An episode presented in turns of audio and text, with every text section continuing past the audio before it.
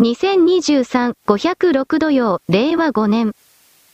記事開始日経 505?WHO コロナ緊急事態宣言を終了。パリ、北松まどか世界保健機関 WHO は5日、新型コロナウイルスに関する緊急事態宣言を終了すると発表した。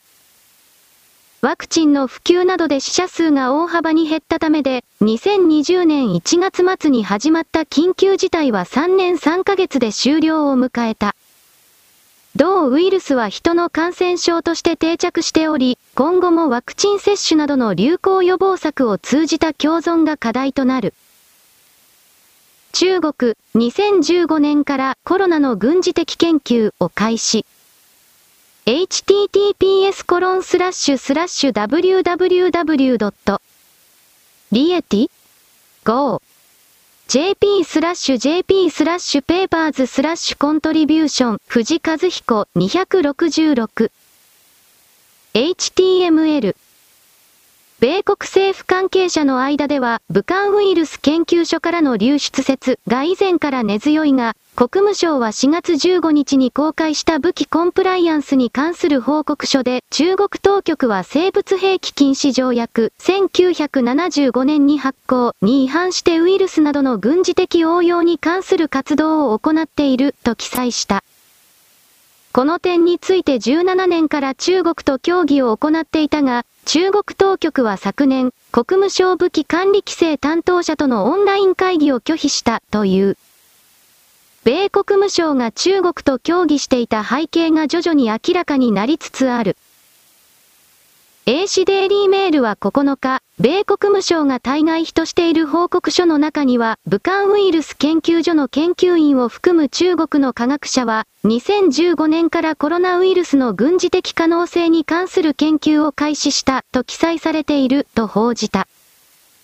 豪神オーストラリアンも前日の8日、米国務省が昨年入手した15年に人民解放軍の科学者らが作成したとされる文書の内容を報じたが、その内容は驚くべきものである。その文書には、生物兵器を使用して最大の被害を引き起こす理想的な条件がルル説明されており、その目的は、このような攻撃で病院での治療を必要とする患者を急増させ、敵の医療体系を崩壊することである。まさに新型コロナウイルスのパンデミックにより西側諸国で起きた惨事を彷彿とさせるものだが、文書の執筆者には、第一次世界大戦は科学戦争、第二次世界大戦は核戦争なら、第三次世界大戦は明らかにバイオ戦争となる、とする恐ろしい戦略的認識がある。米国側が武漢ウイルス研究所からの流出説にこだわるのは、同研究所で行われてきたコウモリのコロナウイルスを遺伝子的に改変するためのプロジェクトに対して、米国立衛生研究所の連邦助成金60万ドルの一部が充てられていたという不都合な真実も関係している可能性が高い。人為的に操作された自然界にないタンパク。医師が指摘する細菌兵器疑惑。Https コロンスラッシュスラッシュ www.youtube.com スラッシュウォッチ v イコール zob5i アンダーバー adf9i https コロンスラッシュスラッシュ www.youtube.com スラッシュウォッチ v イコール rvbrmnqs7 個コロナ期限。陰謀論と切り捨てる前にきちんと調べてみよう。https コロンスラッシュスラッシュ www. インスタグラム com スラッシュ p cklk1x1jblz 記事終了黒丸人類世界では今あなたは気づかないかもしれないが因果応報のシステムがものすごい速度で広がっている。これは以前の地球の状態に戻っているとも言えるのだがあなたに簡単に言うのであれば悪いことをすればそれに対する報いが本当に短い期間にやってくる。つまり今までは A という人物が人を殺して逃げをせたとしてもその A という人物が言った殺人ということに対しての因果応報は持ち越されてしまうということがよくあった。A という人間が B や C という2回目3回目の転生輪廻の中にそこまでいかなければ何も働かない因果応報が起動しないということが当たり前であった。ところが今の地球の流れとは A という人間が殺人を犯せばその A という人間の人生の生きている間にあっという間にその言ったことに対しての代金を支払えという復讐の動きというか生産の動きが開始されるようになっている。これはますます加速化され、例えば4月1日に言ったことが4月2日や3日の時点で即座に生産を迫るかのようなそうした地球に今移動しつつあるという意味でもある。翻って中国はこの今回武漢肺炎を世界に私は意図的に拡散した、と思っているが拡散した、そのことにおける因果応報。今までは逃げ切ることができた2002年の SARS の時のようにところがこの因果応報の生産の動きシステムがものすごく加速しているのでおそらくは逃げ切ることができない。数年のうちにつまり私は来年の2024年を既存の文明世界における臨界点という風に勝手に名付けているのだがその前後でこれら中国が言ってきたことの因果応報が大きく生産の動きに入るのだろうなととりあえずは仮定している。そしてそのことが顕著になるのが彼らの国の中での彼ら政府自身も実際のところは全く把握していない大量死亡人口消滅の動きだろうと私は捉えるのである。金で払えないのであれば体で払ってもらうしかない命で払ってもらうしかないそういうことが今次々と起きていると規定しているのである。丸。記事開始 TBS504 南シナ海では先月23日、中国海警局の船がフィリピンの巡視船に衝突寸前まで接近する事態が起きました。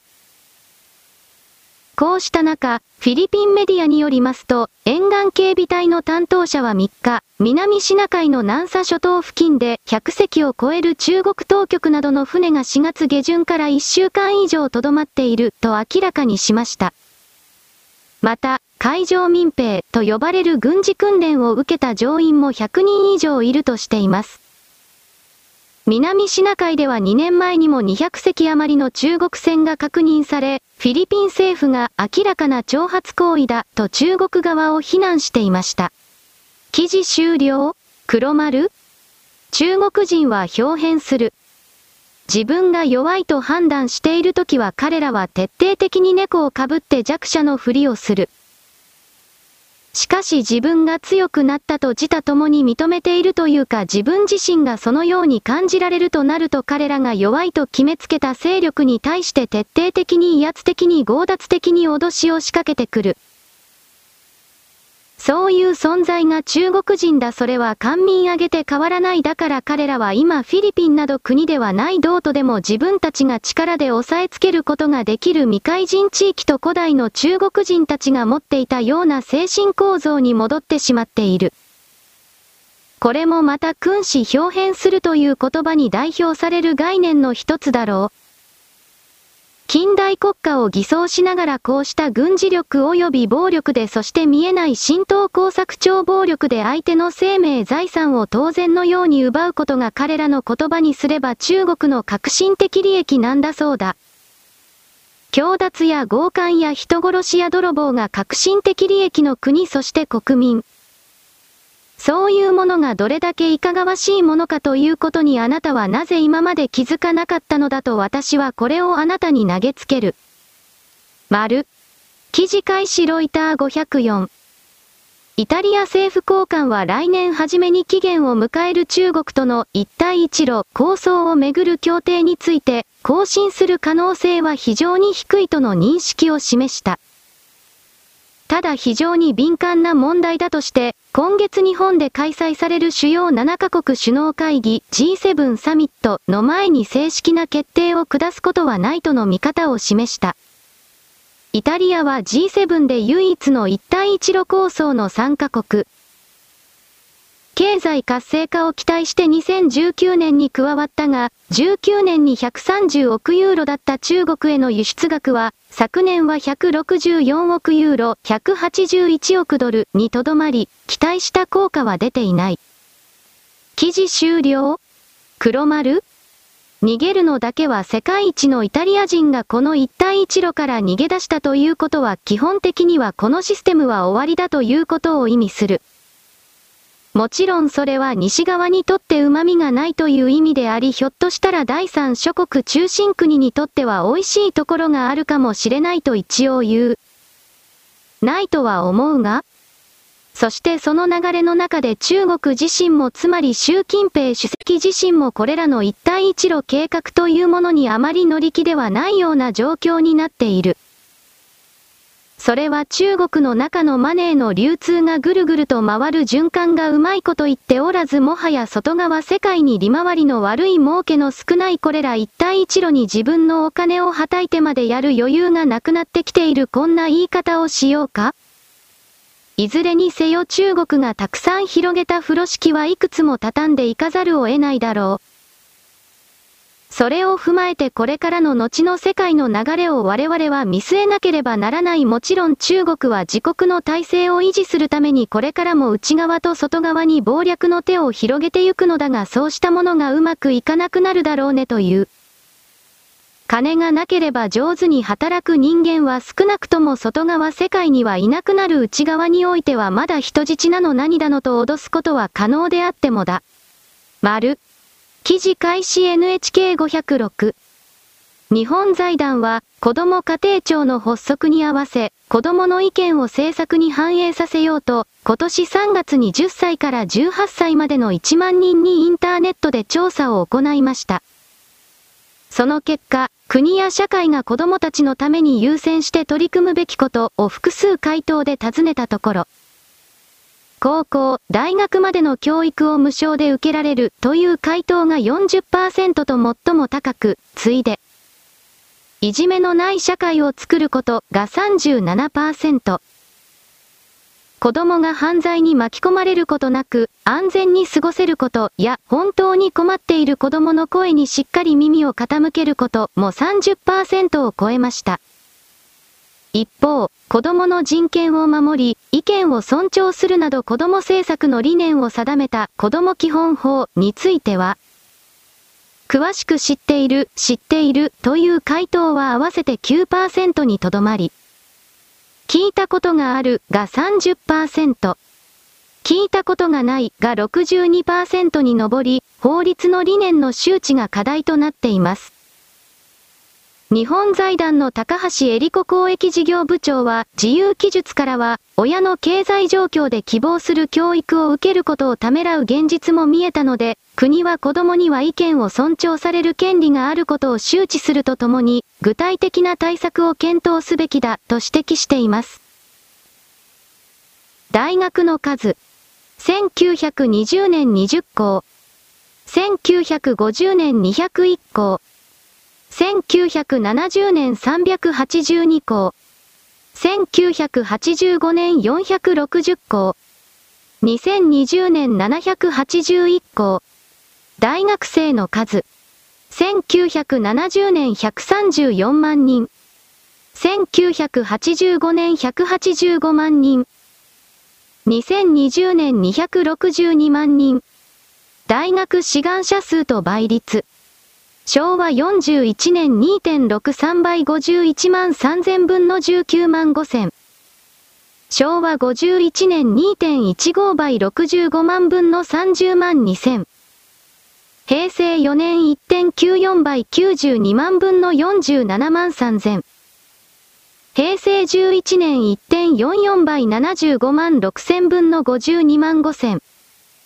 平成21年1.17倍66万9000分の57万2000。AO 入試。平成12年75校8117人。平成15年337校21,487人。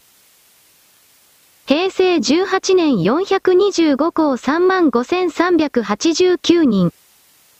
平成21年523校5万85人。平成30年569校5万9831人。定員割れ大学の数。50%以上不足7大学。40から50%不足20大学。30から40%不足50大学。20から30%不足54大学。10から20%不足65大学。05から10%不足48大学。00から5%不足52大学。http コロンスラッシュスラッシュたぬきの筋。アットウェブリインフォ20万1610スラッシュアーティクルアンダーバー1。html https コロンスラッシュスラッシュイムガーコム 0t ヘルツスリーン記事終了？黒丸？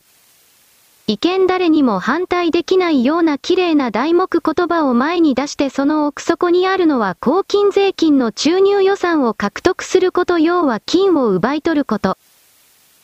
そして自分と言われている座標の職業が永久に続くこと維持させることつまり既得権益そのような自分なる座標を維持させるためをの働きこれをエゴという。つまりこの人間世界においてはエゴなるものの全てでできていてこの教育がどうのこうの子供庁がどうのこうのにしたところでこの大学という肥大化してしまったもはや必要とされない人間の実態に合わない。これらのビジネス装置を維持するために子供が子供がと言っているに過ぎない。何の研究成果も出していない駅弁大学このようなものは全て切り捨てなければならない税金を投入する意味はない。私学に関してはほとんど切り捨てる本当にいらない自称大学が多すぎるそのような中で4年間人生を無駄にさせるということをこの日本はさせてきたがこれらの80から90%以上リストラして首にして廃止してその上で日本の産業界全体に関わる人材の育成ということにおける新たな全ての組み替えをするべきである。こうやって実際の数字を見てみればわかるが大学になるものが本当にいらないものになってきているということこれにあなたはどうやっても気づかなければならない。すべてのものは産業であり文学なるものも産業であり商品であり製品でありそれは教育の部門ももちろんそうでありそうした競争空間が全く発生していなかった領域に、これから競争という名の生き残るために必死になる座標そしてそうでない座標の選別というものが仕掛けられるこれは必然だ。この地球表面上においては特定の一部の勢力が自分たちのエゴを維持するために自分たち以外に労働させ疑似的な競争させその上前を跳ねる搾取するという形で既存の人間社会の全てが維持されてきた。そうしたものは捨てると地球は決めたと私は言ったとあなたに言うがどうやら本当にそのように決めたのだ。ではその上でこれから何が始まるかといえば既存のこれら競争の全くなかったない領域にそれを起こさなければならないという当然の動き。そしてさらにその先はあるがその先というものは既存の我々の潜在意識から表層意識を含めておそらく耐えることのできないような世界になっている。いずれにせよ変わらないで良いと思っている存在は座標はあなたはあなたのままでいいのよと思っているような存在座標というのはこれから淘汰される捨てられる。いらないもの入らないこの言葉に準じた処理を受けてこの世界から消えていくのである。丸。記事開始 NHK506。独特の腰で根強い人気を誇る讃岐うどん。今海外に売り込もうという動きが活発になっています。ターゲットの一つが人口増加が著しいインドです。固有の麺文化がないとされるインドで、うどんを広げることはできるのか挑戦を追いました。高松放送局記者富岡美穂ニューデリー支局。カレーうどんインドでの評価は？インドの首都ニューデリーに隣接する新興都市グルガオン。外資系の企業も数多く進出する経済成長著しい都市です。1月中旬、中心部の大型商業施設にある日系レストランで、現地の人たちを招いたある日本食の試食会が行われていました。振る舞われたのは、日本ではおなじみのカレーうどん。手掛けたのは、香川県に本社を置き、乾麺や半製麺を手掛ける製麺会社です。14億人を超えるインドは非常に魅力的な市場ですね。こう話すのは、日本から訪れた営業部長の石丸正邦さん。人口が中国を上回って世界一になると見られるインド市場に進出しようと、今回、初めてうどんの試食会を開きました。カレーを提供したのは、3年前に日本のカレーを逆輸入する形で現地に進出した日本の大手カレーチェーンです。さぬきうどんと日本のカレーを掛け合わせたカレーうどんを現地の人はどう評価したのでしょうかこれまで食べてきた麺はパサパサしていたけど、今日食べたうどんの麺はより歯ごたえがあって食感がいい。食感がもちもちしているうどん麺を食べるのは初めてですが、とても気に入りました。出席した飲食店経営者やビジネスマンからは、まずまずの高評価を得ることができました。自慢の腰に思わぬ声も。記事終了？黒丸？うどんには腰がない方が良いという人たちもいる硬ければ良いというものでもない。さぬき堂に関しては何気に東と西で賛否両論が割れるようなインドにおいてはうどんに該当するような国民食に近いような麺料理はないようである。それこそ我々の世界でいうスパゲティやパスタのような外国文化としての認識こんな言い方であろうかだから新規のこの食品がインドの中で認知されるというのは非常にありがたい。しかしそれが大きな売り上げにつながるかどうかは努力次第であろうインドは人口の4割ぐらいが一応はベジタリアンだ、肉を食べない人である。それらの人々が日本のこの讃岐うどんに代表される椎茸や昆布などをベースとしただしこの味を好んでくれるかどうか記事においては日本式カレーの中に讃岐麺を組み込む形でのカレーうどんインドのカレーと日本のカレーは全く違うものだからあらゆる意味において新しいこの組み合わせの食べ物をインドの数多くの人々が食べてくれるようになれば外貨の獲得にもなって素晴らしいのだがなという言い方をしよう。丸。本日日本時間の夜の8時くらいにイギリスにおける戴冠式で大きな花火が鳴るだとかどうだとか言っていた。私はこれら関連のすべての情報をまだ見ていないのだが、現地はどうせお祭り騒ぎだろう。ただいずれにしても高齢なので今回の知性は言うほどは長くは持たない。だからその後のイギリスがどうなっていくのか、にはなるが、それらに関して私は言うべきことはない。なぜならば先のことなんかわからないからだ。各地域におけるエゴの拡張からの既存の様々な組織体がうまくいかない様を目撃する。コなどは中国が対米の意味で作った組織体であったはずなのに、中国の命令を聞く国家軍におけるアジア地域の NATO とでも言えるものを目指したのに、もうそうなっていない。そもそも中国が傲慢の末に自分たちに同盟国はいらない。そういうものがあったら、中国の対外政策に影響を受ける。我々は王者であり覇者であるということの設定を自ら書き込んだのだから、このスコにしてもいつの間にか。関連各国の二国間協議を行うための組織体に変身してしまった。そう見える。東京に NATO が事務所を開設するということを発表したから、これをてこに中国はタガを締めようと動くだろう。ただしそれでもうまくいくかどうかはわからない。この地球世界から一致団結という言葉が消えてしまったかのような感がある。それが最後の段階における既存の文明のたどるべき道筋なのだろう。人類世界から熱量が逃げる。ロシアなるもののずっと奥底にある一人のキーマンを辿ってみるのなら、これらの戦争は長期化させられる。その過程で人間世界から精神エネルギーを抜き取るのだ、とやることになるが、果たしてそれが続けられるかどうか。人類は潜在意識下において、特に日本人領域からの莫大な伝達によって世界の真相を知りつつある、その過程にあるのだから、それら本当のことを潜在意識下で知ってしまった領域たちがどのような判断を下すのか、どのような行動を変えていくのか、がこれからのすべて。